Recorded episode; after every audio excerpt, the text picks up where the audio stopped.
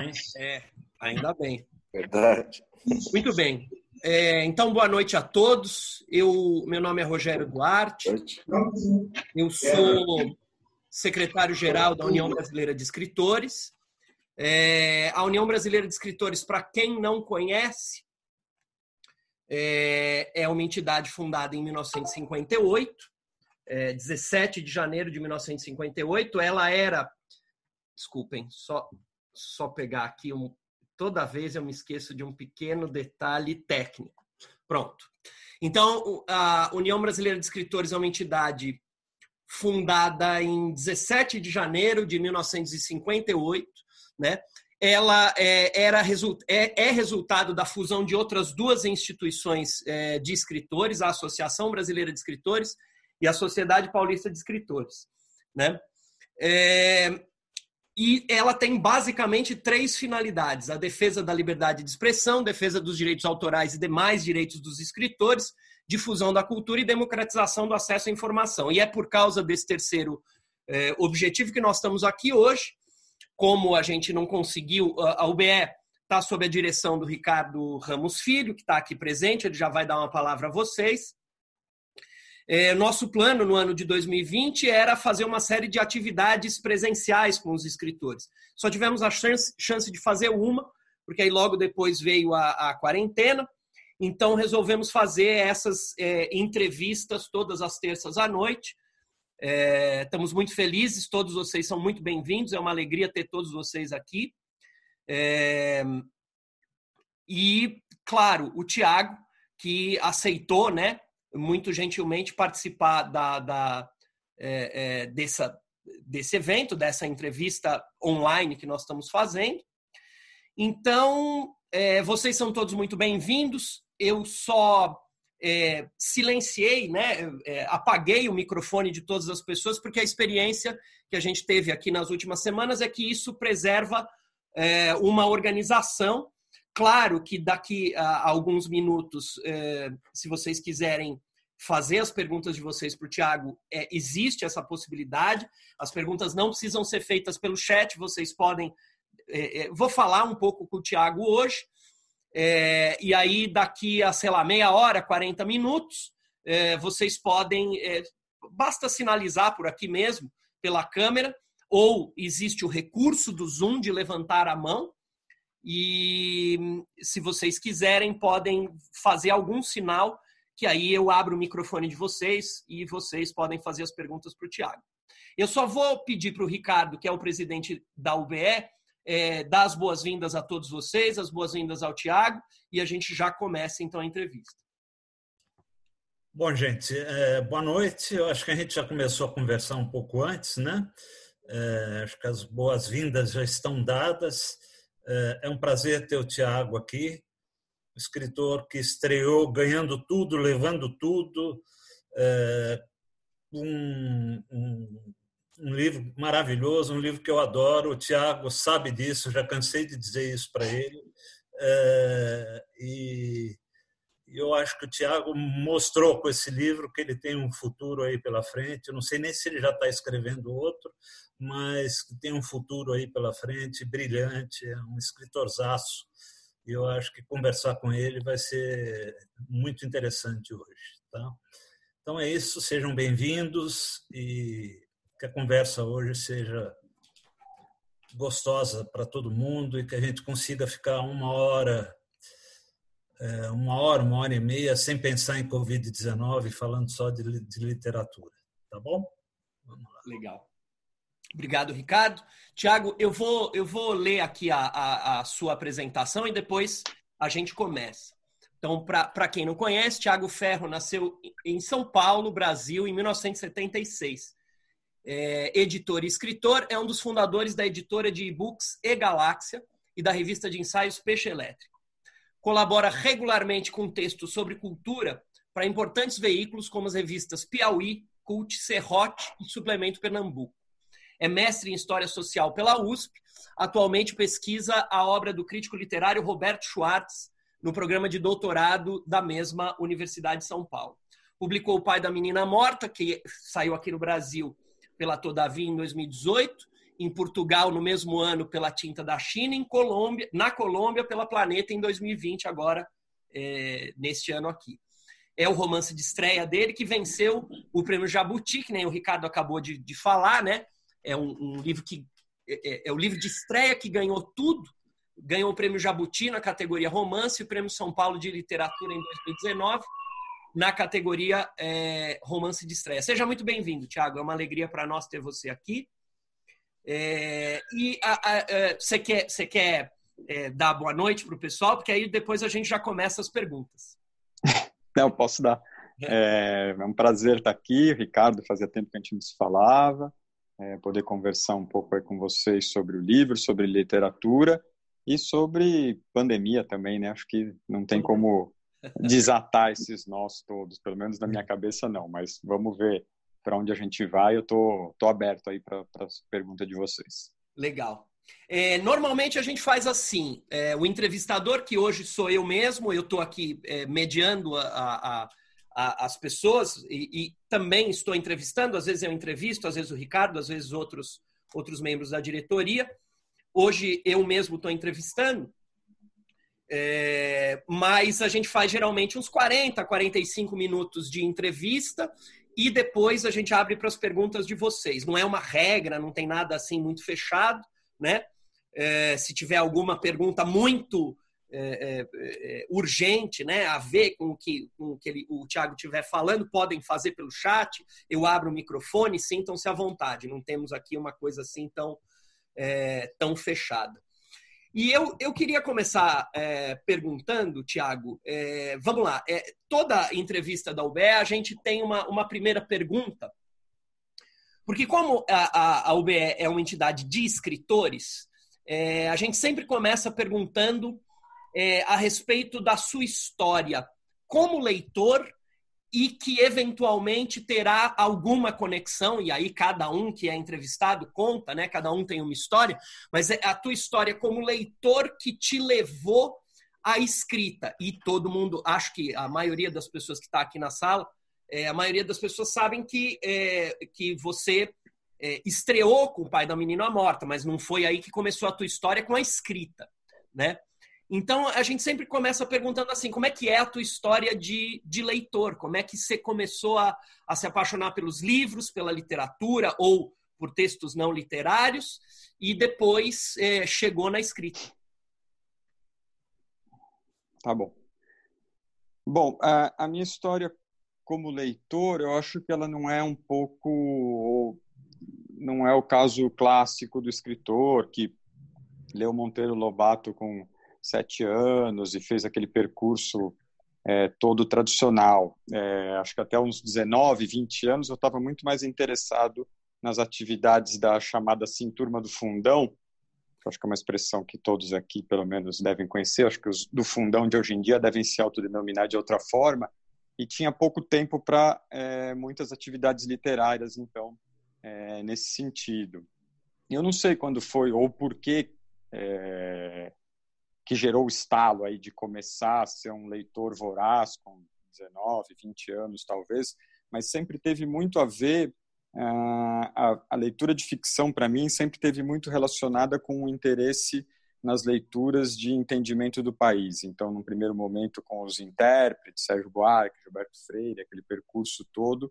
Então, é, para mim, a literatura sempre se dividiu aí muito claramente ou melhor, eu sempre dividi as atenções entre a ficção e a não ficção, sendo que as duas convergiam para um entendimento, na época eu não chamava assim, mas o que hoje eu chamaria é, de processo social por meio da forma literária, né, que é o meu interesse principal e até uma espécie talvez até de maldição. Aí porque eu não consigo ler um livro qualquer, qualquer ficção, seja brasileira ou não, sem estar tá pensando, sem estar tá tentando decifrar a forma, entendendo qual que é o processo social, qual que é o processo histórico, o que, que tem, o que, o, o que está cifrado é, da nossa experiência humana na literatura, né? Então, eu acho que um pouco essas duas experiências de ficção e não ficção é, sempre caminharam juntas. E como eu disse, foi aí a partir de uns 20 anos que eu me tornei é, de fato um leitor profissional, vai, vamos dizer assim. É, e aos poucos essas duas esses dois tipos de leitura que acabaram dando em duas atividades profissionais, né, o escritor do romance e o pesquisador é, da Universidade de São Paulo, é, caminhando junto com a atividade de editor que foi sendo construída ao mesmo tempo, né? Então tem essas três áreas que envolvem, é, antes de tudo, como pressuposto, como fundamento, como base, a leitura, né? É, e daí as atividades todas que nascem disso. Como que isso se dá? Como que essa leitura se conecta com a prática da escrita? Eu acho que num primeiro momento como uma necessidade que foi de escrever uma tese de mestrado, então de começar a escrever, a descobrir a escrita e o que é né, essa, o que revela esse momento da descoberta da própria forma né, literária. E aí, aos poucos, eu fui desenvolvendo esse gosto por artigos de cultura, resenhas, etc.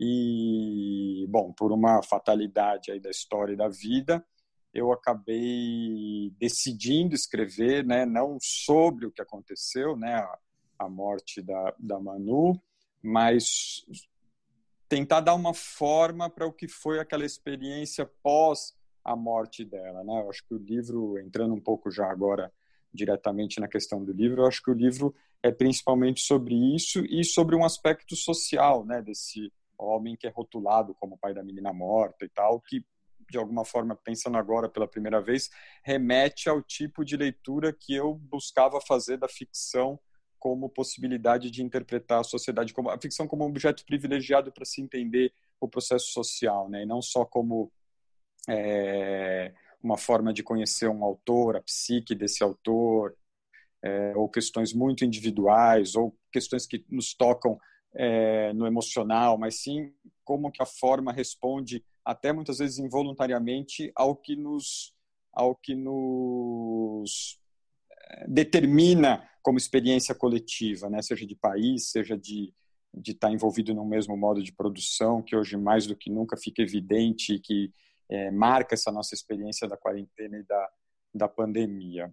Então, não sei se eu é, respondi muito claro exatamente, mas eu acho que um pouco por aí para a gente aquecer, vai. Não, é maravilhoso.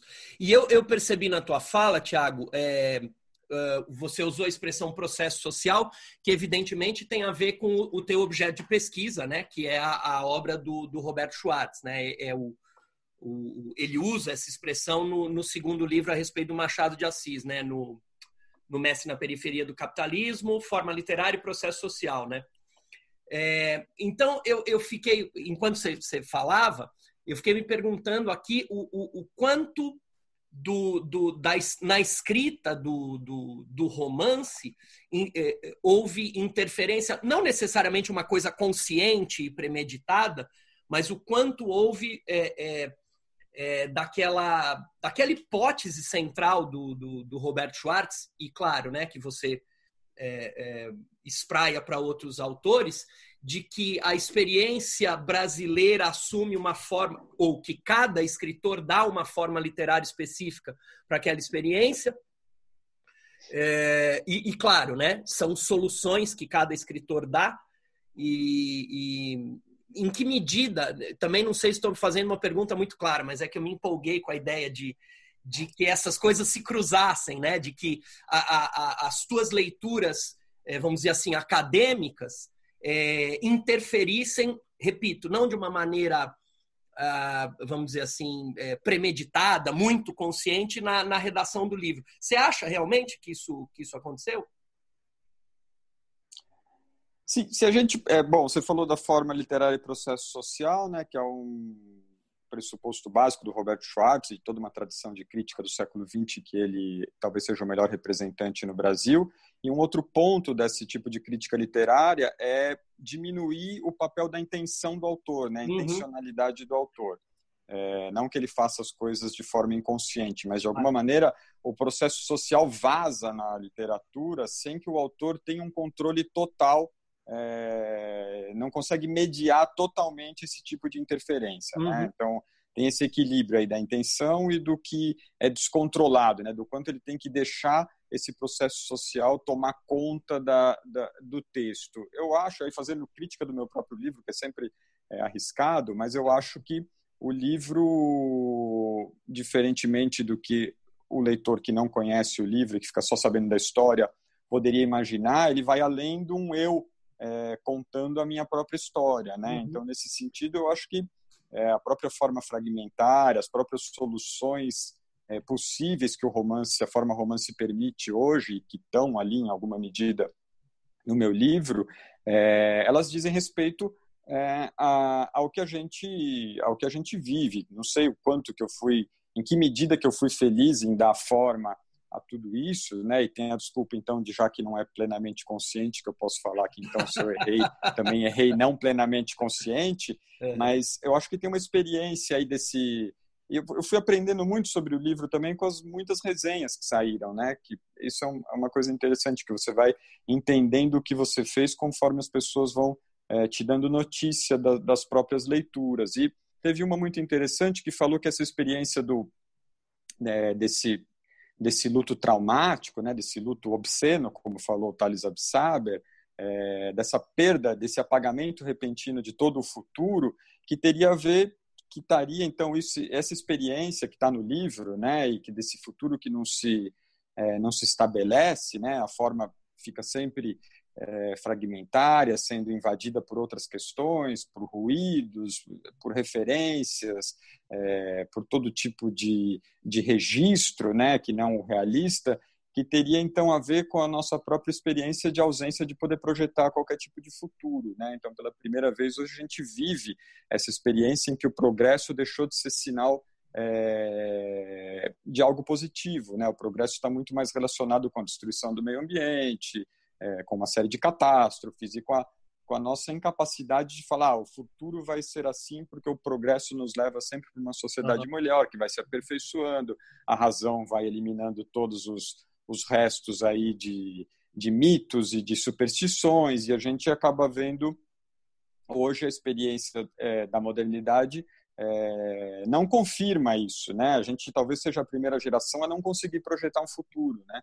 A uhum. gente está preso nesse presente. Muitos autores têm falado disso, né? Agora, principalmente por causa da pandemia, dessa presentificação, mas é um, uma conversa que já vem há uns 10, 20 anos, Sim. pelo menos, né? Pelo menos dos críticos mais espertos que estavam já vendo que essa coisa de que o progresso, a técnica, a tecnologia sempre dão um jeito né, que isso poderia em algum momento não dar um jeito e não está dando um jeito agora, né? Uhum. Não vem a vacina, não vem o remédio, não vem a cura. Então, quer dizer, o progresso bateu aí num, num ponto em que em que essa ausência de futuro se tornou real. E acho que o livro, é, entre outras coisas do, do nosso processo social, então, para continuar usando o termo, ele capta essa essa ausência de futuro na forma, né? O, o narrador não está falando isso em nenhum momento. Olha, vivemos uma sociedade assim. Claro. Oh, isso aqui é uma distopia, né? Não tem Black Mirror no livro, uhum. mas eu acho que a forma que não que tem dificuldade em se estabelecer como uma narrativa coerente que você possa seguir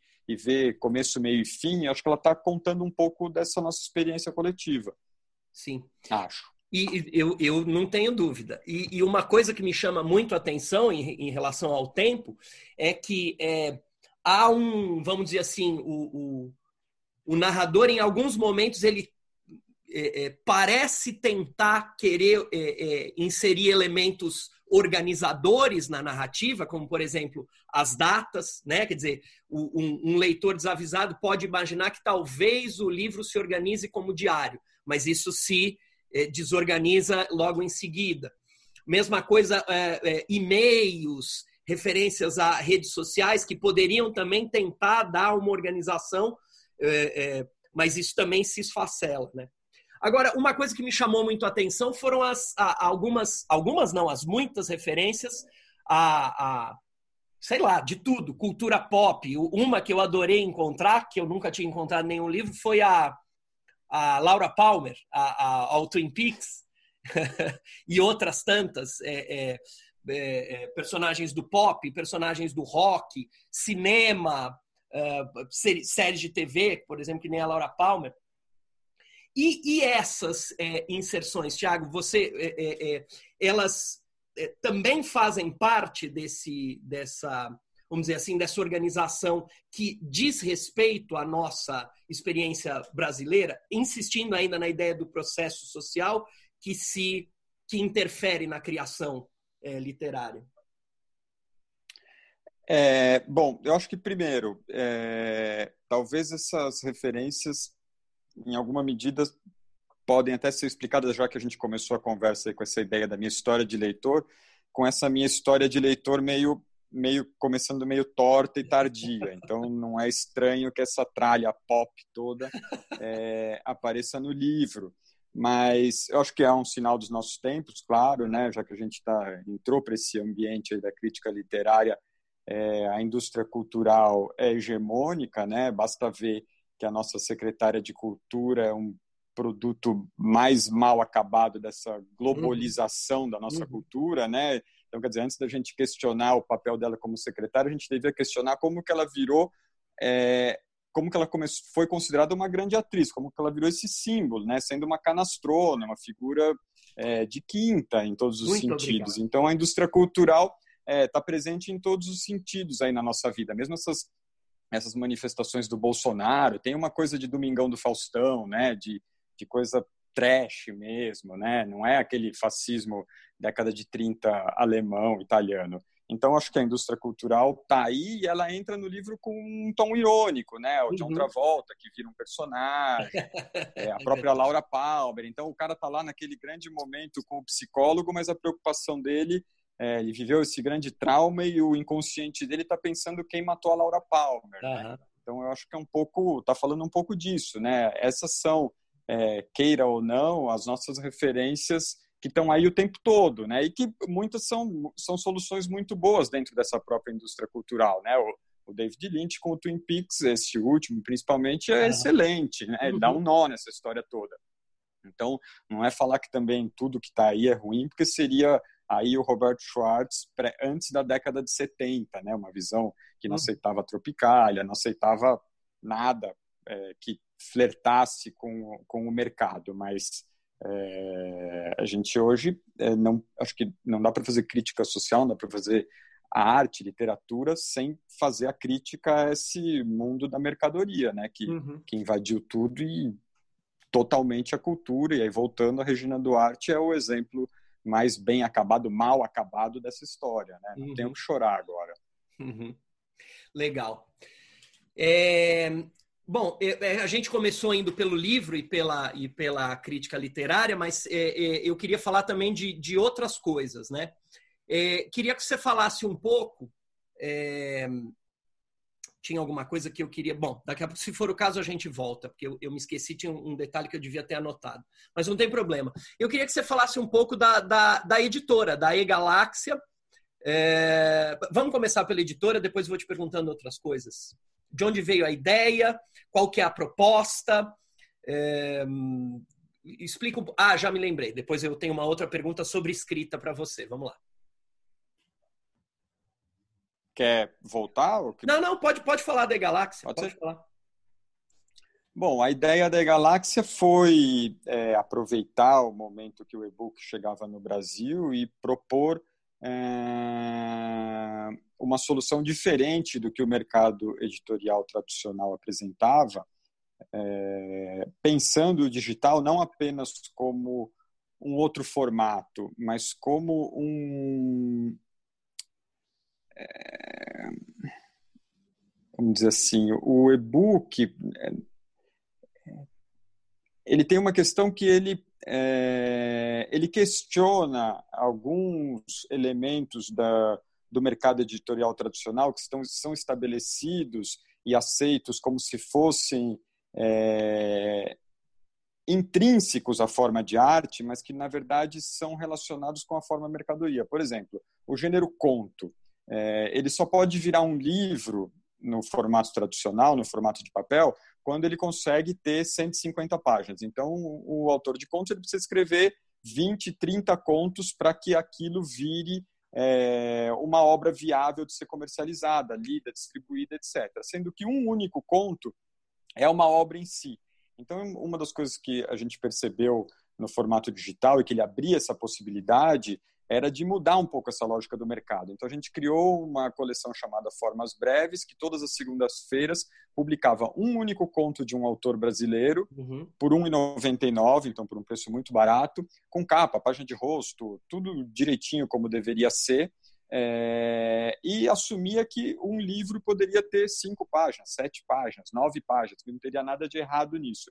Então, o e-book, é, a gente percebeu logo lá no começo que ele questionava algum, algumas questões que eram, dada, eram tidas como dadas, como naturais, mas que eram características do, dessa forma de mercadoria impressa. Né? A outra coisa seria um certo monopólio que algumas editoras têm é, por ter é, dominar o ponto de venda, que é um espaço físico restrito, né? Então cabem lá x livros, e então só algumas editoras conseguem ocupar aquele espaço. Então o digital abria uma série de questões para a gente é, pensar o, o que era realmente da literatura e o que era realmente de uma forma de mercado que poderia conviver com outra. Então a gente pensou a Galáxia como essa plataforma aberta em que autores editoras pequenas, organizações, empresas poderiam encontrar os prestadores do mercado editorial, que são todos terceirizados, para editar os seus livros com a mesma qualidade que teria numa editora tradicional, desde que o autor pagasse por isso, os valores eram baixos porque esses serviços são baratos, e aí no fim ter uma distribuição eficiente, está nas principais lojas e com acesso a quem quisesse comprar os livros. Então, assim que começou a conversa da Galáxia, num primeiro momento eu achei nós achamos que seria muito rápida essa chegada do digital, porque as outras áreas todas, a música, uhum. o cinema, o jornalismo, é, migrava para o digital de forma muito rápida, alguns não sabendo ainda como cobrar, uhum. outros assumindo que iria se ganhar menos dinheiro, como na música, mas que era aquela solução possível. Então, é, para a gente parecia que isso seria natural também no mercado editorial e se mostrou um processo mais lento. O livro impresso é um bom produto, é confortável, né? diferente do disco de vinil ou do CD, que são péssimas soluções, o livro impresso ele é bom. Né?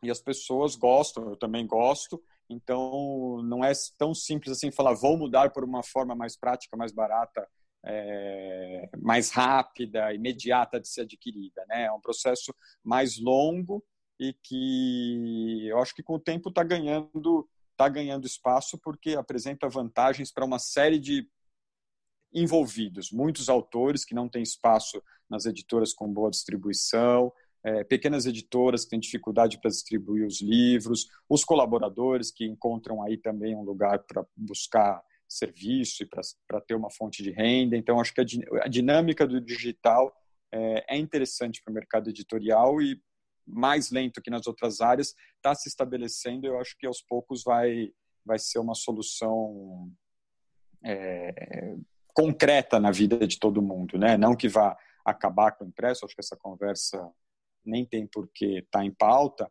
mas é, Acho que tudo que a gente está vivendo hoje, então, e mais especificamente no mercado brasileiro, com cultura e Saraiva é, uhum. É, dançando, eu acho que mostra o e-book como uma solução para as editoras, para os autores, para os leitores. Não tem por que é, negar, e as próprias editoras agora estão nesse movimento já forte no e-book. Né? Uhum. Então, eu acho ótimo.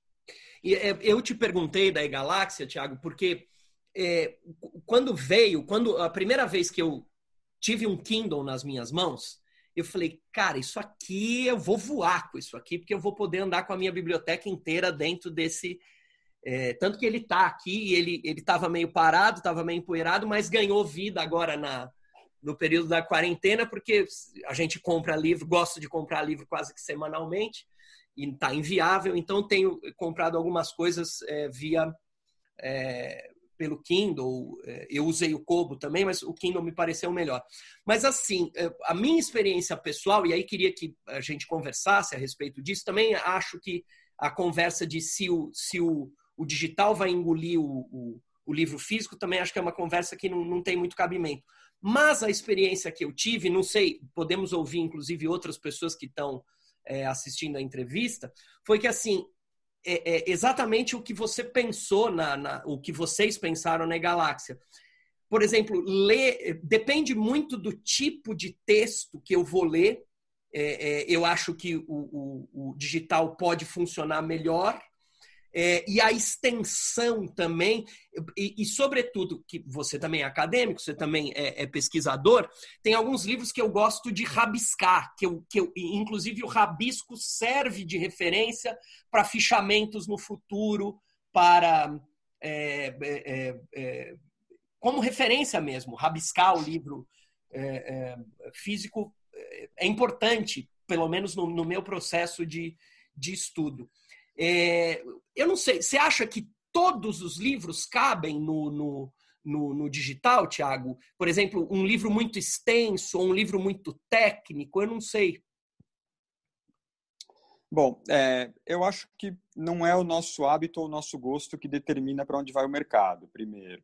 Eu acho que o mercado vai e a gente tem que ir atrás. Né? Você pode adorar é, CD, você pode adorar o vinil, mas simplesmente o mercado anda, aproveita a tecnologia, vê uma forma de lucrar mais e as pessoas têm que adaptar o gosto delas a isso. Né? Então, acho que não, é, é, é, um pouco de ilusão a gente falar assim, não, eu vou me manter firme a determinado modelo, uhum. eu não vou aderir, aderir, a esse ou aquele. Né? A gente vai aderindo porque é, essa é a lógica da mercadoria, vamos dizer assim.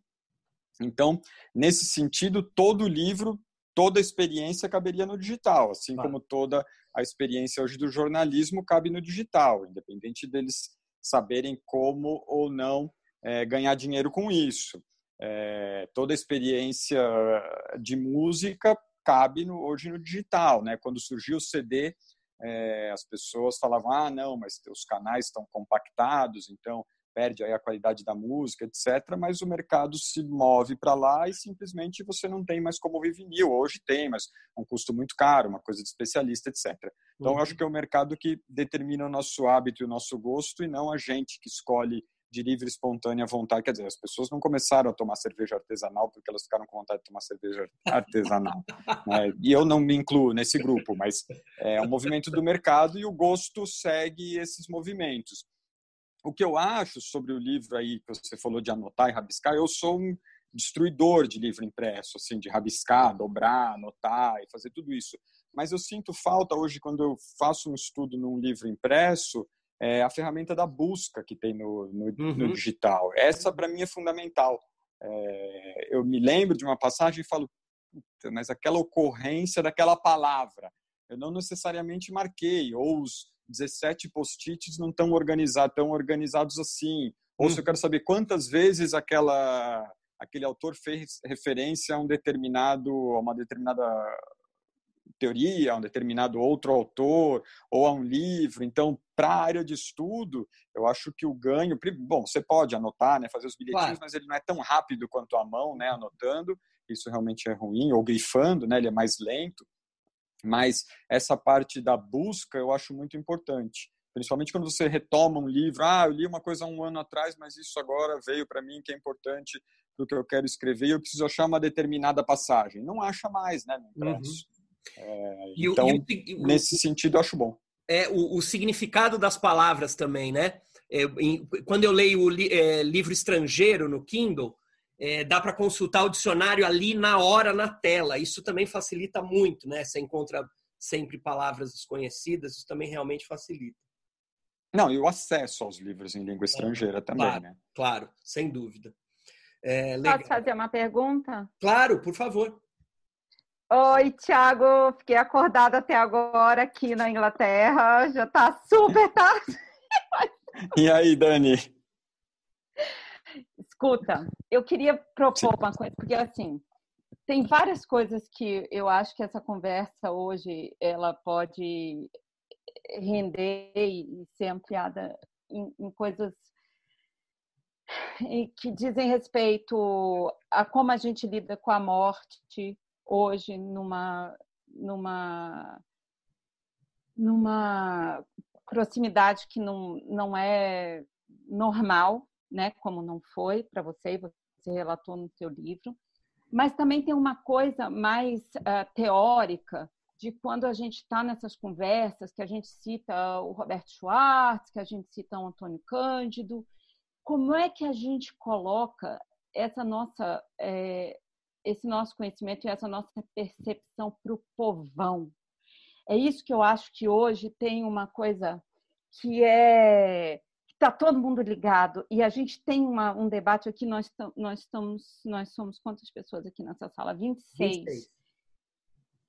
Cara, isso seria muito bom ter uma visão de como gente, acho que a gente não queria ouvir você, Thiago. Eu te respeito pra caramba e eu queria ouvir tanta gente aqui que estou nessa sala também.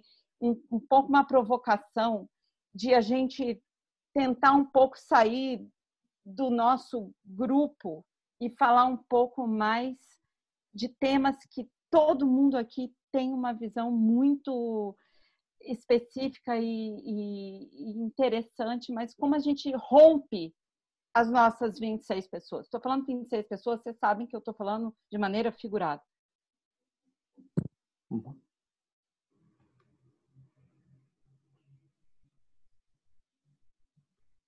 Alguém? Peraí, eu perdi o finalzinho. Eu perdi o...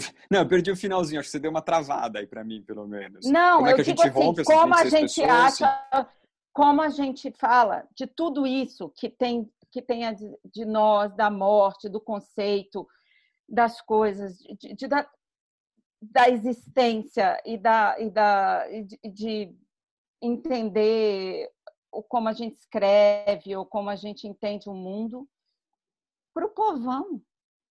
Uhum. Acho que tem uma hora que a gente tem que. E essa é a hora, talvez, que a gente tenha que parar.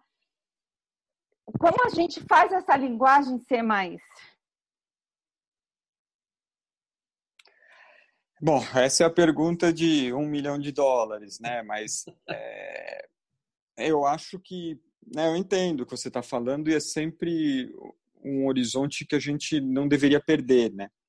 É, do não que é fazer com. Não é responder ti isso, isso assim. ah, não é? Uma... Não, não. Eu digo assim é, mas é uma provocação para o grupo. Nós estamos aqui falando de coisas muito importantes que eu acho que tudo que você falou e você está aqui porque você escreveu é, e você relatou é, uma coisa que agora é fundamental. Ninguém fala da morte. E a morte está todos os dias. Ontem eu perdi duas pessoas. A morte está. A sua morte era uma coisa muito específica no momento que a morte, a morte vai, vai tocar todas as janelas. Uhum como que a gente consegue dar a sua mensagem, que foi tão importante e foi tão interessante do ponto de vista literário, mas também do ponto de vista de você quebrou um tabu, Tiago. Mais que tudo, mais do que a literatura. Você falou de uma coisa que era infalável, né? Uhum, uhum. Só que agora esse assunto ele é cotidiano. Sim. Eu tô falando uma merda, gente. Eu não sei. Me, me ajudem aqui, porque eu tô achando que isso aqui é o lugar que a gente pode falar disso. Não sei. Cara, Daniela, ah. acho que você colocou tão bem. Desculpa ter cortado alguém. Acho ah, você colocou tão, bem, tão bem. Não, eu acho que a Daniela provocou tão bem que a gente ficou sem. Pelo menos eu fiquei aqui ouvindo e tentando achar uma resposta sem resposta, porque de fato a morte é um assunto que estava ainda guardado e eu acho que com o livro, né, quem lê o livro percebeu que tem um caminho e que pode isso pode ser conversado de uma forma mais sutil. E quem não lê o livro porque tem medo de ler ou acha que não, não é capaz, porque tem essas pessoas, e esses dias eu estava conversando com o Thiago sobre isso até, é, eu acho que essas pessoas com, com esse, esse, momento atual, é, esse assunto ainda é mais necessário. É... O Tiago rompeu um tabu entendeu? Ele falou da morte de uma, da filha. Ninguém fala da morte da mãe, do pai, não sei o que, imagina da filha. O meu livro é todo anotado, mim... todo então, anotado. e aí, o que eu quero dizer é o seguinte, como que a gente pode, te, e todo mundo aqui nesse, nesse grupo, que nós somos privilegiados, que nós tivemos a oportunidade de ler o livro do Tiago, as reflexões, nós fazemos reflexões, eu queria muito que isso aqui fosse uma, uma coisa que a gente. A, a morte bate todos os dias na porta de alguém e, aqui, e aqui, daqui para frente não vai uhum. ser excepcional como foi para a Manu, vai ser uma coisa. E o Tiago abriu uma porteira, entendeu? É isso que eu quero dizer.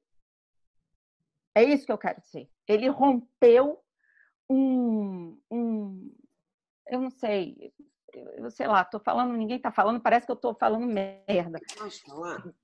Não, não, não Antes eu queria dar um beijo para você, viu, Ana Helena? Tô super feliz. Ah, Ricardo, eu também. Eu estava aqui me controlando. Eu queria dar um beijo na Ana Helena. A Ana Helena é, teve é, uma das livrarias mais simpáticas que eu já vi na vida foi a Capitu, né? Obrigada, Ricardo. Falamos, falamos da livraria Capitu aqui na entrevista da Ieda, não foi? É, foi, foi. Ah, é? Eu é. não vi, eu perdi. É, perdi. Eu adoro a Ana Helena e estou muito feliz de ver a Ana Helena aqui. Eu também. Foi a primeira cara que eu vi, antes de achar o Thiago. Mas, voltando no, no que a Daniela está dizendo, eu queria entender um pouquinho. A morte é, para mim, um assunto, tema desde que eu sou criança, e faz muito tempo.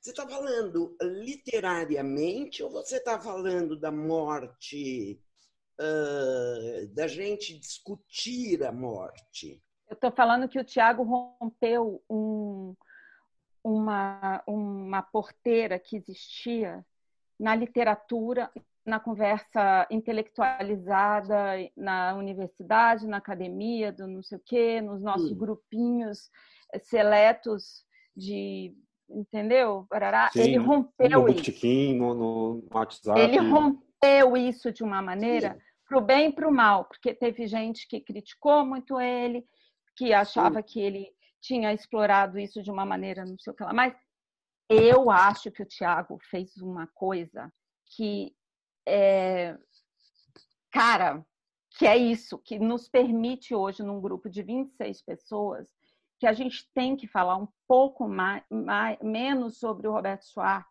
e sobre o Antônio Cândido e falar sobre o seguinte: o que, que esse cara fez sobre o debate público sobre a morte, sobre falar sobre a morte, porque a morte hoje é uma coisa que bate na nossa porta e ninguém falava, e ninguém falava. E esse cara falou da filha.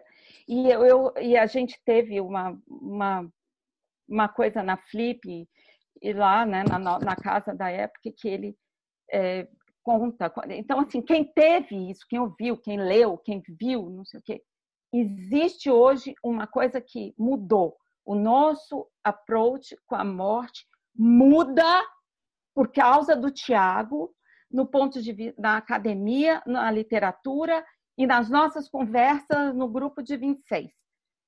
E eu acho que a gente tem que explorar isso não da maneira é, é, pequena, ou mas da maneira que ele nos ensinou a explorar. E a Mica também, porra, não estou falando Tiago, mas estou falando com a Mica no mesmo tempo. A gente está aqui conversando isso e esse assunto. Ai, gente, desculpa, parece que eu estou querendo dar uma de, de, de, de, de coisa agora, mas é porque só faz sentido para mim hoje essa conversa quando a morte bate todos os dias na nossa porta agora. E para mim bateu ontem, anteontem e hoje. É, eu, eu, Daniela, não sei se eu entendi muito é assim. A morte, eu, eu acho que eu dei, eu falei um pouquinho no início, né? É, que eu tenho aprendido, ou tentado aprender a viver deprimido, porque o efeito que essas mortes diárias têm provocado em mim é um efeito de depressão, é um efeito de tristeza, é um efeito de choro. Eu sou muito chorão. Então é assim, acordo de manhã, pego o celular, vejo que morreu um amigo, eu choro né? Eu vou tomar café da manhã triste. Eu demoro um certo período para deglutir aquilo e voltar não à normalidade, porque a gente não consegue voltar à normalidade, porque no dia seguinte morre outro amigo e no dia seguinte morre outro amigo. E a gente pode morrer também a qualquer hora, quer dizer, além da, É gente, além da gente ver a morte dos amigos, é, é assim, eu mudei de casa hoje para vir ficar com a minha mãe, que tem 90 anos. Então, eu estou aqui na casa da minha mãe para poder tomar conta dela. Né? E minha mãe tem 90 anos, quer dizer, se nesse percurso da minha casa até aqui eu trouxe o Covid comigo, eu vou ser responsável pela morte da minha mãe. Dizer, Então, é, isso tudo a gente não pensava antes, né? E realmente o Tiago, o livro do Tiago, tem uma maneira de pensar nisso é, que de certa forma é, nos ensina a pensar sobre. Exatamente. Eu Né? acho que o Tiago aqui, nesse momento agora, Tiago e a Mica, cadê a Mica? Não estou vendo. Tá aqui embaixo, acho que a Mica está só ouvindo, não sei, né?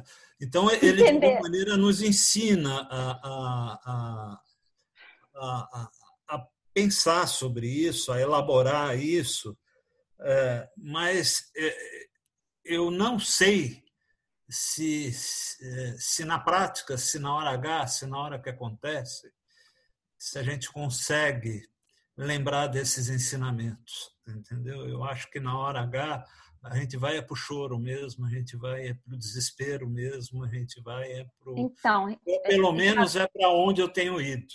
então, mas aí que eu acho assim, desculpa fazer de novo essa, essa coisa assim.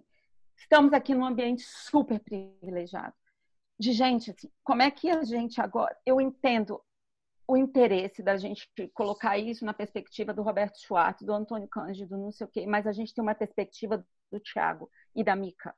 E como que isso hoje é tão mais real e relevante e qual é a mensagem que a gente pode nesse grupo de gente muito privilegiada de como que a gente pode porque o que esses caras tocaram e eles viveram não é bolinho, cara, não é para assim, eu, eu, eu, eu não tenho condição, não tenho é, maturidade para lidar com isso. E assim, é outra coisa. Então, assim, como que saímos do nosso debate? É... Alambert, vamos lá, me ajuda na pizza, na pizza comunista. Como que a gente sai da pizza comunista para vir para esse? É, só, só, só um instantinho, Daniela, só dar a palavra para Maria Esther, que tinha pedido. Claro. Esther. Então, eu estou ouvindo vocês, prazer conhecer vocês, eu não conhecia ainda. Eu trabalhei muito tempo, trabalho ainda com literatura infantil e trabalhei em escola com literatura infantil. Eu acho que a literatura é o caminho, sim, para esse diálogo, entendeu? E a partir de agora, inclusive na literatura infantil, infanto-juvenil, é a oportunidade, porque são, são temas que às vezes você punha dentro de escola, que tem livrinhos que tratam da morte do pai, quando a criança fica sozinha, existem muitos temas. Mas vocês acreditam que tem pais que não querem adotar esse tipo de livro, não querem ler isso para o filho, que se sentem intimidados? Então, a hora é agora sim. Eu acho que a literatura é uma grande fonte para esse tipo de debate, em todas as áreas, desde romance, ficção, literatura infantil, infanto-juvenil, que existe muito tabu. E eu acho que a hora é agora. Estou tô, tô com você, Daniela. Tiago, quer falar? Obrigada. Obrigado, Esther. Só um instante, Fernando. A Cristiane está na fila. Depois o Fernando. Tiago, se quiser comentar, fica à vontade. Não, acho que deixa o pessoal continuar e aí a gente vai, vai, vai, vai falando. Cris. É, olá, boa noite a todos. É, obrigada, Tiago, por você estar tá participando, estar tá trazendo um pouco da sua experiência para a gente. Acho que, assim, primeiro eu queria colocar aqui em relação a essa questão da morte. Na verdade, nós estamos vivendo isso muito forte mesmo é, atualmente, é, não só na questão daquelas pessoas que estão perdendo é, os entes queridos, as pessoas próximas, mas é, na relação como um todo. Né? Então, quando a gente sai para a rua vê a rua deserta, quando a gente é, perde esse contato com, com os familiares, é, com os amigos, então essa sensação que a gente vai tendo de, solidão, de falta, de, de, é, de ficar é, deprimido, que vocês estão colocando, acho que tudo isso está é, é, meio que relacionado à questão da morte mesmo. E o Tiago colocou isso no começo, né, da, da fala dele, né, quando ele fala dessa perda do, do futuro, né, que, que todo mundo está tá, tá experimentando hoje. É, eu queria que o Tiago depois contasse é, para a gente é, como que foi, porque assim, o livro ele veio de uma experiência pessoal, ele foi para a literatura, né? Então o livro, o romance dele vem de uma experiência de vida dele, né? Como que foi o pacto com a família, né? Assim, é, é, se, se, teve assim um acordo com a família, como que? Então eu vou escrever é, sobre esse assunto, sobre o que aconteceu com a Manu, sobre, né, é, se teve uma conversa com, a esposa, com, com, os pais, com a filha, eu sei que você tem uma, uma outra filha, é, se existiu esse momento, né, então se para se fazer essa literatura se teve esse momento, é, e depois é, do livro pronto, né, é, como que o, o, a experiência do ser escritor, né, o que, que ele trouxe de diferente para a sua vida pessoal. Né? Então, a sua experiência com o livro, se mudou alguma coisa na sua vida pessoal. É, o título do seu livro ele traz duas, duas, é, duas palavras muito fortes ali, né? É a morte, mas tem a palavra pai também, que é uma palavra muito forte, né? É, e você tem uma filha, né? A, a Isa, né? É, o que, que mudou, é, a, ou se mudou, né? a sua relação com ela hoje. Acho que são, é, eu queria que você depois falasse um pouquinho disso para a gente. E é isso. Bom, é, deixa eu tentar então é, pegar essa sua pergunta e retomar um pouco a provocação aí que a, que a Dani nos trouxe. É, na verdade, eu acho que não sei se é uma lição, se é um aprendizado, que eu passei, que pode estar no livro e que aí, de alguma forma, é, serve como um início de conversa aqui para gente, não como uma receita, né? É,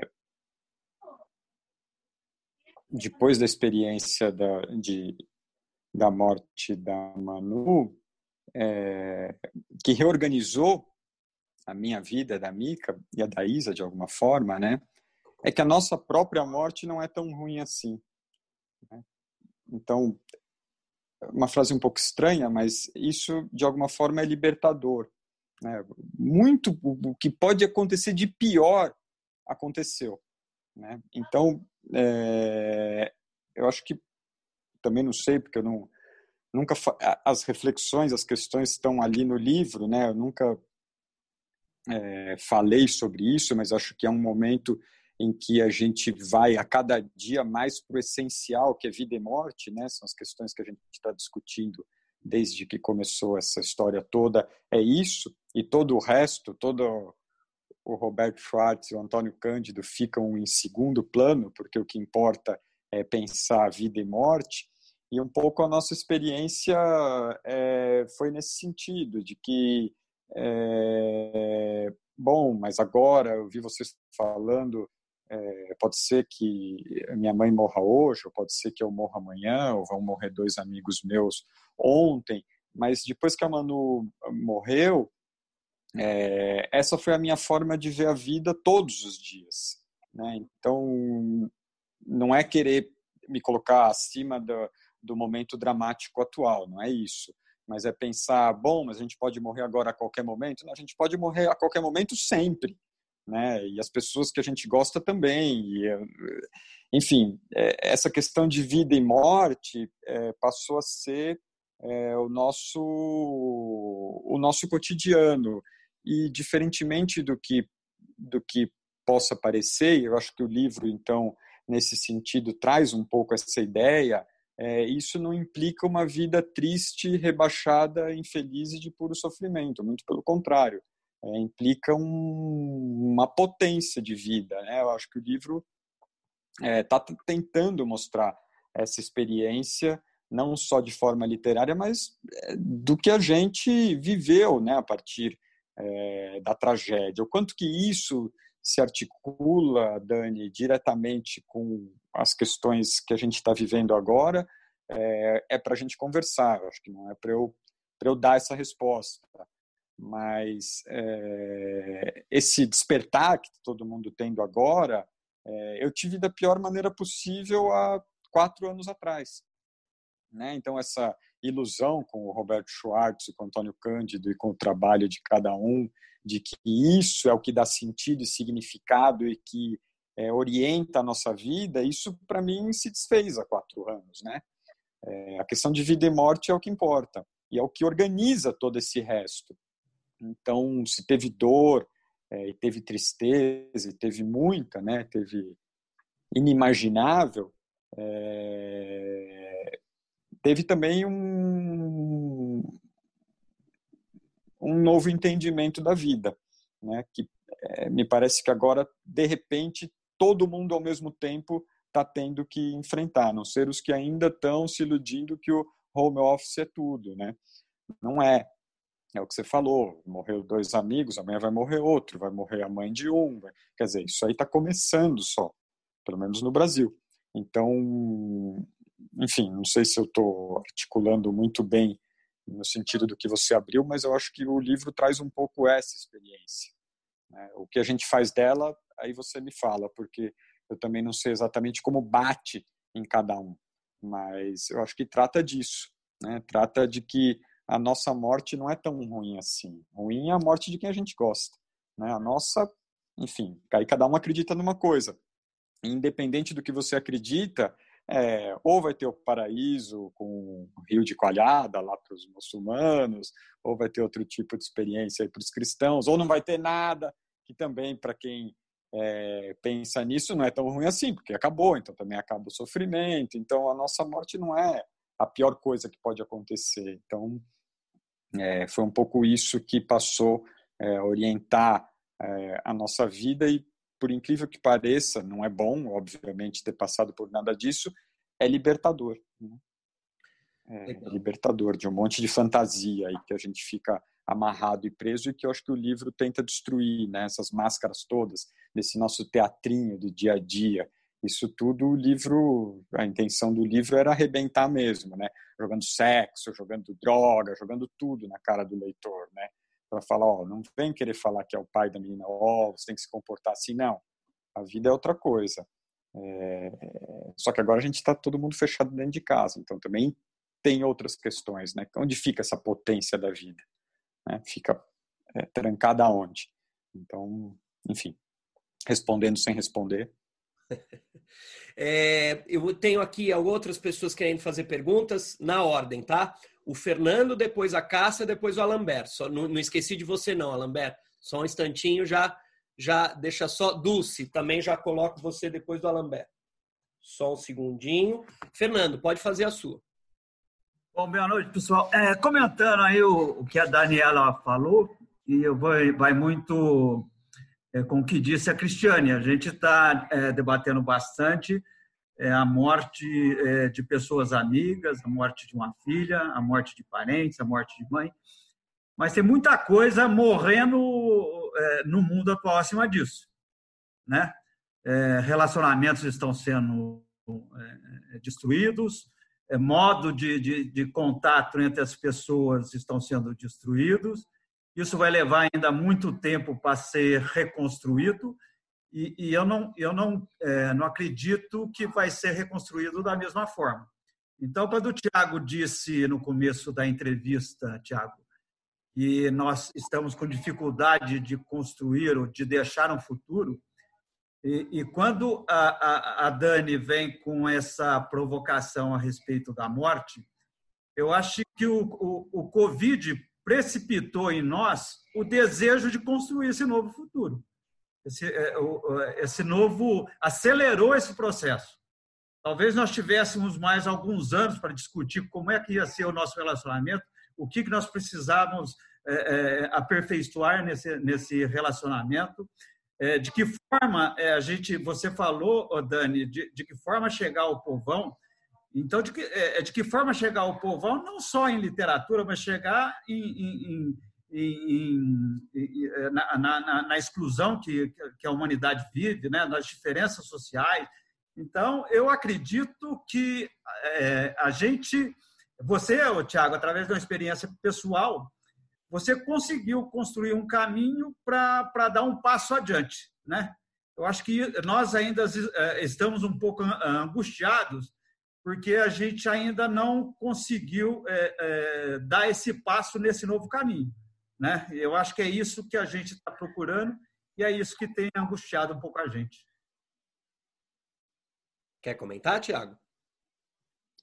É, vamos somar com as outras e aí eu, eu tento já responder todas. É, Cássia, pode falar. Te liberei o microfone, Cássia. Peraí, peraí, peraí. Pronto, agora sim. Boa noite, pessoal. Boa noite, Tiago. É alegria estar aqui com você, porque eu, o seu livro foi tão impactante para mim que eu comentei com a sua mãe que não tinha palavras para para comentá-lo depois de ter lido, né? Eu demorei muito tempo para ler, porque eu tenho filhos e neto, e é, esse assunto sempre foi uma, uma coisa muito delicada, né, para mim. E, mas aí alguém me falou, não leia porque não é uma coisa assim devastadora. É, é um livro que traz uma, uma esperança, é um livro diferente. E aí eu falei, bom, vamos lá, né? Vou tentar. E aí eu fui, e aí tentei e li. E eu não sei se foi intencional da sua parte, é, aí vem a minha pergunta, mas a impressão que eu tenho, e é uma subjetiva, né? Mas a impressão que eu tive quando, é, enquanto eu lia, era, era que você saía do, desse lugar de vítima, é, você não se permitia uma autopiedade. E me parecia que o que você é, escrevia sobre a morte, mas aí você mudava de assunto. Como se você, para mim, tá? É, posso ter feito uma leitura totalmente equivocada, mas para mim me soava assim: é, olha, é, eu estou falando sobre a minha filha, mas eu estou falando sobre outras coisas também. Então aqui a gente está falando, aqui a gente está fazendo literatura. Me deu essa impressão de que você jogava o assunto, mas aí você mudava quando a gente, quando eu ia me emocionar, aí você mudava de assunto. E isso trouxe não somente um, um frescor na leitura, mas um alívio, né, de um tema tão pesado, é, mas também trouxe uma beleza, uma originalidade para o livro que poucas vezes eu vi é, em se tratando de um tema tão espinhoso.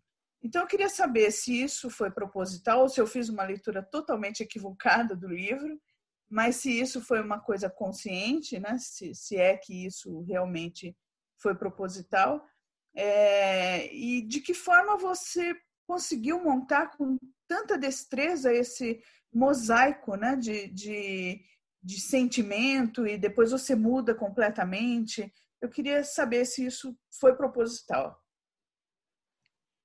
Tá. É, vamos para a próxima, eu respondo as três? Claro. Alambert, só deixa eu te achar aqui para liberar seu microfone. Pode falar. É bom mesmo, porque o, o a Cássia le, levantou a, a questão com a qual eu queria entrar a partir da, da, da observação, que eu concordo plenamente, que a Daniela fez, é, de que o, o pai da menina morta quebrou tabu, um tabu. Quebrou um monte de tabus. É, e por isso ele é, é, é, ele é um acontecimento. O, o Tiago ele é, ele é muito ele é muito discreto nas coisas de falar das coisas dele. Às vezes ele é muito chato, inclusive, é irritante esse negócio. Ele, ele, ele, não, não, ele não saca. Tá falando orientador aqui. Ele não saca o, o, o tamanho do significado do livro dele, né? que é o que a Daniela é, chamou atenção. E, e, o que a Cássia é, é, levantou a questão é, da questão formal. Né?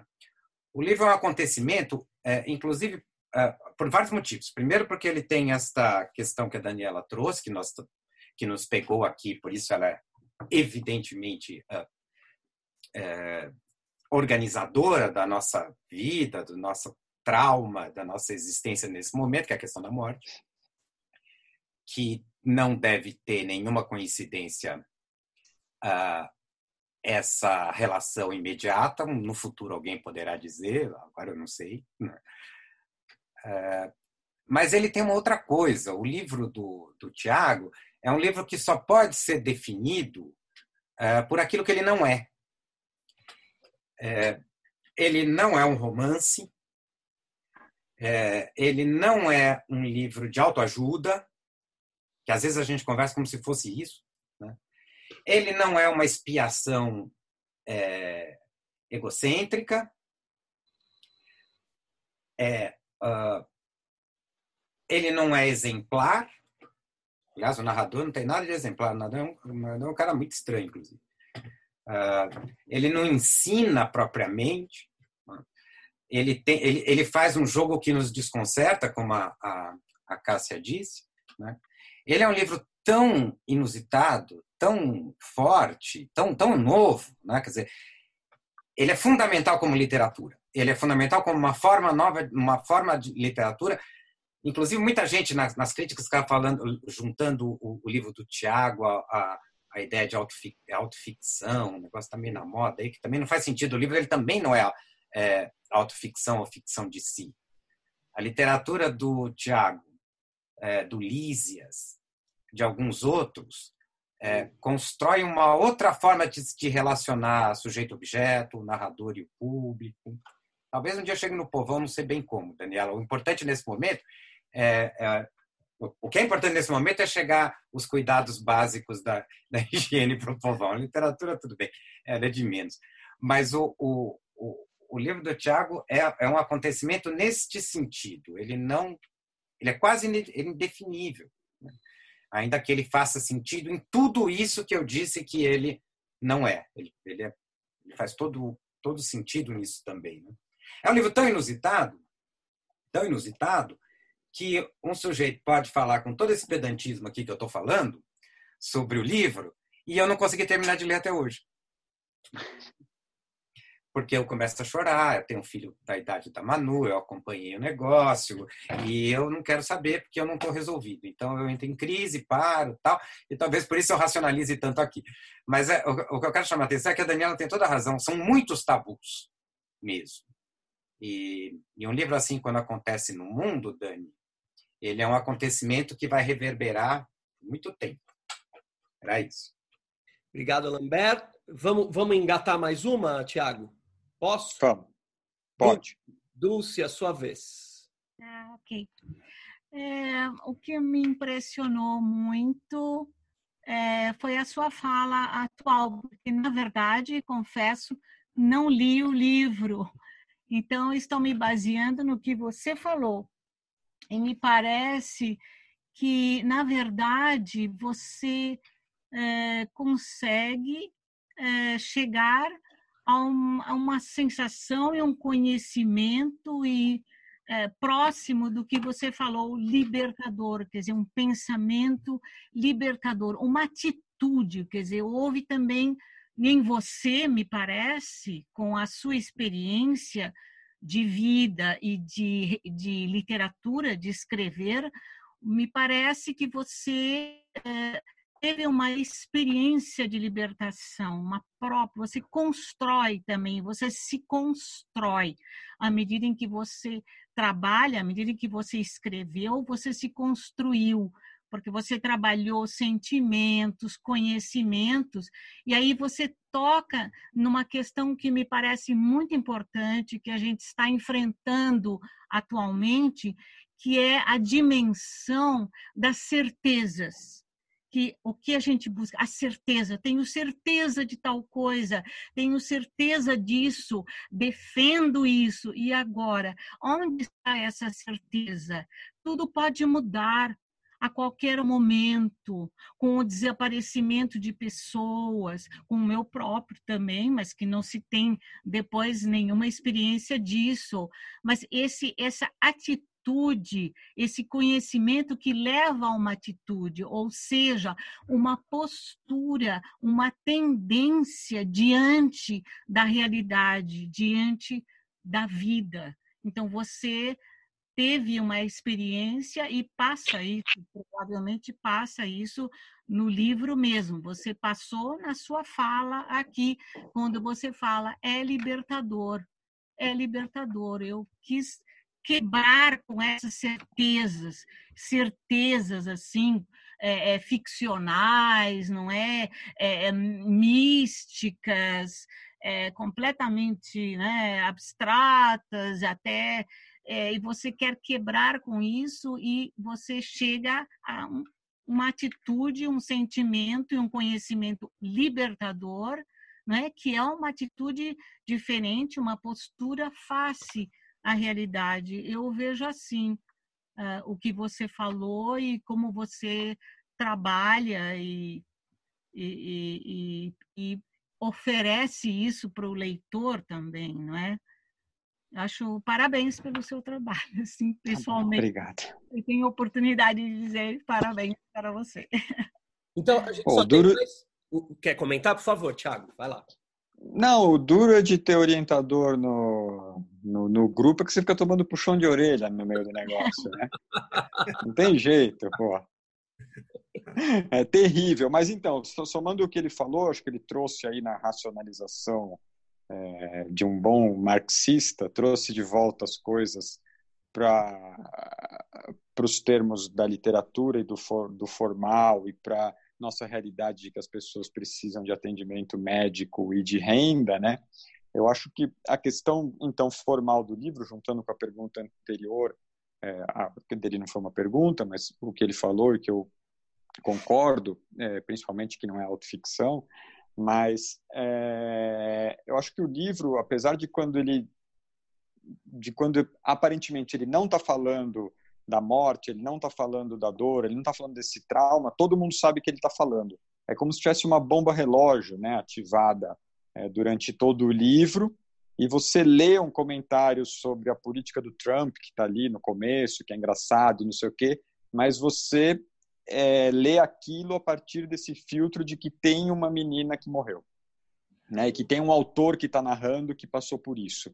Então, é, se deu certo nessa operação é, formal que eu propus, é, de ir por N caminhos, de desde quinquilharia pop até comentário político, até comentário mais com piscadela de teoria literária, de batalha, aquela coisa toda um pouco mais exigente, é, era para mostrar que existe essa bomba relógio. Essa bomba relógio hoje está na cabeça de todo mundo, né? Acho que é um pouco essa experiência formal que o livro capta, então, e que é legítimo, né? Que um livro capte uma coisa que não estava dada quando ele foi escrito. Né? A gente pode ler um livro do século XIX e falar, ah, ele está captando uma coisa do que a gente está vivendo hoje, não importa. Né?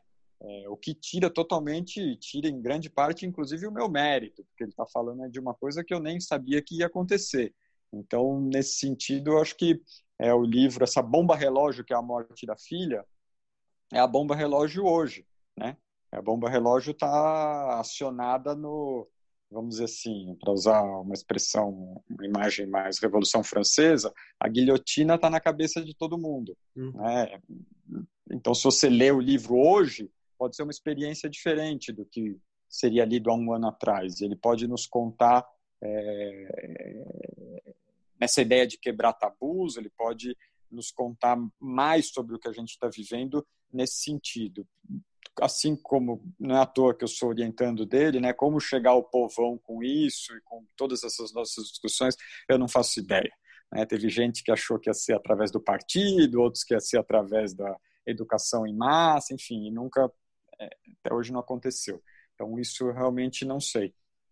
Mas, enfim, acho que. É, e o primeiro comentário que foi do Fernando, desse novo mundo, né? acho que está todo mundo com essa com essa sensação, né? O que ficou evidente há, há um pouco tempo atrás, quando o bloco socialista desmonta, é, falar em capitalismo, luta de classe, o que virou os jurássicos, né, que o Fernando Henrique falou dos colegas dele de Sebrap. E hoje a gente descobriu que tem uma máquina infernal chamada capitalismo e que provoca infelicidade geral na maioria das pessoas. A gente não quer mais isso. Né? Então a gente quer um mundo que supere isso. Isso eu acho que me parece que vai ser um consenso para muita gente. A gente não quer voltar mais para aquela engrenagem. Agora, isso não muda graças ao nosso desejo apenas, né? Isso muda é, de outras formas, né? E não tem exemplaridade na história suficiente para dar conta desse momento de desarticulação total de, de propostas que poderiam superar isso que a gente não quer que volte, mas existe esse desejo, pelo menos, que pode ser que gere uma grande ressaca apenas, né? Um momento de uma ressaca enorme, de ter que voltar para aquilo e é o que temos. Então, enfim, acho que respondi um pouco tudo que vocês colocaram. A gente só tem uma última pergunta, que é a do, do Sérgio. Pode falar, Sérgio. Eu tinha até baixado a mão, porque eu fico com medo de falar demais. Eu estou nessa categoria dos que ficaram com medo de ler o livro, fiquei com o livro na cabeceira um tempão. É, não terminei, não consegui terminar, mas fiquei muito aliviado quando eu vi esse, a maneira como você lidou, porque eu vejo que, é, Tiago, esse livro eu vejo ele muito como uma, uma um esforço para dar sentido a uma experiência muito real, mas indizível, intratável e foi muito bem sucedido. A gente vê pela repercussão das pessoas. Aí, pensando no que a Daniela disse no começo, é, é, essa questão de ela meio que, que, que é, é, é, discute se a gente não deveria ter uma pauta. E eu me lembrei de umas três coisas que aconteceram recentemente que estão relacionadas com as questões que foram levantadas aqui. Quer dizer, uma delas é a, a aquele concurso do Itaú que provocou uma polêmica porque ele queria que se falasse da pandemia. Eu não vejo nenhum problema de um, concurso criar um, um tema. Eu, eu, acho que isso aí é uma coisa até natural. Parece que a Casa Lelo também está levantando um parecido, ou, ou também nessa linha. Mas que eu achei curioso que as pessoas ficaram muito incomodadas de ter uma pauta e a pauta ser esse problema agora. A outra coisa que eu vi foi quando a morte do Sérgio Santana, eu vi o Rodrigo Casarim se queixando no Twitter de que, de repente, ele descobriu que muita gente não conhecia o Sérgio Santana. E gente desse meio, intelectual, cultural, etc.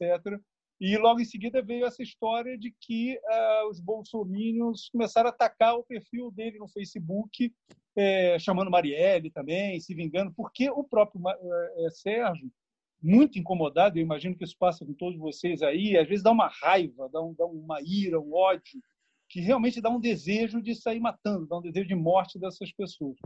E aí vem a terceira coisa, que é isso. É, é, é eu acho que, que o livro, é, é, eu vejo esse livro muito como uma coisa, é, como uma experiência existencial. É, você, nessa tua investigação, nesse teu processo, eu acho que você deu uma nova vida Manu. Eu acho que eu vejo o livro como uma maneira também de, de, de manter, é, é, dar um sentido para essa morte, dar uma, uma permanência e uma, uma, uma existência futura para alguém que não teve essa oportunidade de, por si própria, ter essa existência futura. Não sei se eu estou falando besteira, bobagem, estou querendo teorizar sem ter arsenal para isso. É, aliás, Arsenal é bem uma palavra dessa época. E aí vem essa terceira coisa, que é esse governo que a gente está vendo aí, que ele faz da morte é, o seu instrumento de poder. Né? E aí, voltando ao começo da Daniela, quando fala da pauta, o que, que nós, escritores, intelectuais, é, pessoas criadoras, devemos estar falando? Será que a gente deve estar falando da morte? Será que a gente. É, é, é, o momento é de falar da morte? É um pouco como você fez nesse seu reprocessamento é, dessa experiência real, falar da vida, falar da, do que, que vem depois, do que, que pode vir, o que, que deveria estar sendo. Né? Enfim, é, é, é eu tinha até baixado a mão depois de levantar, porque eu, eu não consigo nem fazer a pergunta, ver aquele ladrão de palestra, então eu vou calar a boca. E você não fez três comentários, você fez quatro, viu? Porque eu estava anotando. Não, o Sérgio, Bom, ele tem tantos comentários e todos são interessantes. Não, não, mas todos são interessantes. E eu acho assim que na verdade é não é não é sobre a morte nem é sobre a vida, é sobre o seguinte: você tem tem uma fadiga de notícia. Uhum. É, eu sou jornalista, então tem uma coisa assim: é, tem uma fadiga de notícia do ruim. Mas é ridículo só ler o, o bom agora. Tem umas amigas minhas que falam assim: ah, eu vou fazer agora uma newsletter só de coisa boa do Covid. Ah, não tem coisa boa do Covid. Ela pode. É, uma, é a exceção da exceção da exceção. não tem coisa boa. Vai todo, todo mundo vai, entendeu? Então assim. Mas, mas o Daniel, será que não. se me permite, é, é, tem uma discussão. Eu Tem uma te diferença, permito, Sérgio Léo, sempre. tem uma diferença entre a coisa boa e a coisa. Ai, que coisa ruim a morte. Vamos falar de coisas boas. Vamos falar do cabeleireiro, que é o cara, inclusive, acabou de autorizar. Mas, É. mas eu vejo que tem uma diferença entre a questão, a discussão é, de falar da, da sob um ponto de vista positivo e negativo. E Eu não estou falando positivo essa coisa bonitinha, não. Eu acho positivo é o que o, o Tiago faz, de uma experiência profundamente negativa. Ele, ele cria uma experiência positiva que é o quê? É, é- é o que fazemos com isso? Como levamos isso para a vida? É o que ele fala de ser libertador. Né? Como é que a gente... Então, eu acho assim, é- falando de jornalista para jornalista, a pauta. Será que a pauta é a Arminha e as pessoas que esses acelerados estão ajudando a matar? Ou, ou a pauta é uma coisa positiva? Dessa experiência de onda que nós estamos vivendo, o que, que nós vamos tirar dela? Como é que nós vamos- O que, que se fazer essa sensação de impotência que a gente está tendo? Que a impotência é tão grande que ela, ela passa também pelo fato de que nós não podemos ir às ruas, porque nós somos responsáveis. Enquanto que eles estão ocupando as ruas com uma meia dúzia de imbecis é, é, defendendo a morte, né? É, o Então, crimão- esse, esse que é o problema. Eu choro todo dia, cara. É bom que eu tô emagrecendo. Mas assim, eu choro todo dia. É bom que eu tô emagrecendo. Mas assim, juro. Eu, tô morando na Inglaterra, eu nem tô no Brasil. Mas assim, é um negócio que pra mim é. Eu não sei. Aí eu acho que o processo do Tiago ensina um pouco, assim, como é que você extrai dessa, desse real. Porque aí eu acho que uma diferença brutal entre a experiência individual do Tiago, que ele transforma aquela história de fala da sua aldeia, você fala do mundo, você fala da tua experiência individual, você está falando da humanidade. É, é, como é que você é, é, sai dessa. É, uma coisa, a experiência do Tiago é individual, é existencial, é uma coisa, eu acho que é mais ampla, mais arquetípica. Agora, o que a gente está vivendo nesse mundo do pessoal da Arminha é uma coisa política, é outra história. E aí cabe ao escritor, é, é, teve essa discussão, é, é, o escritor, o, o- criador, ele, ele, ele não é assim pautado como é pautado o jornalista, né? É que Mas aí que tá, de repente, a arte e a literatura, ela ela é uma, uma, um, um- uma, um caminho até mais fácil do que a imprensa, porque a imprensa está desacreditada, né? Então, assim, tem mu- muitos problemas de, de credibilidade hoje que os jornais e as revistas fazem. Então, de repente, mas assim, também não consigo enxergar como hoje a gente pode, é, é, de novo no começo da conversa, isso aqui é muito privilegiado e a gente pode fazer alguma coisa. E o Tiago, de novo, rompeu uma coisa que é assim, é Macbeth, cara, assim, ó, tá, tá, tá, tá, tá, é o nome que você não pode, entendeu? É um negócio assim, vamos falar porque tem que falar, entendeu? Não é é assim, é, como é que a gente pode fazer isso mais palpável, mais eu não sei, eu eu eu tô eu tô muito é, sei Sensível. lá, muito sensível com isso, porque é, as pessoas estão morrendo. Eu, como jornalista, acho que meu trabalho é nada hoje. As pessoas não acho que seja uma coisa do jeito que eu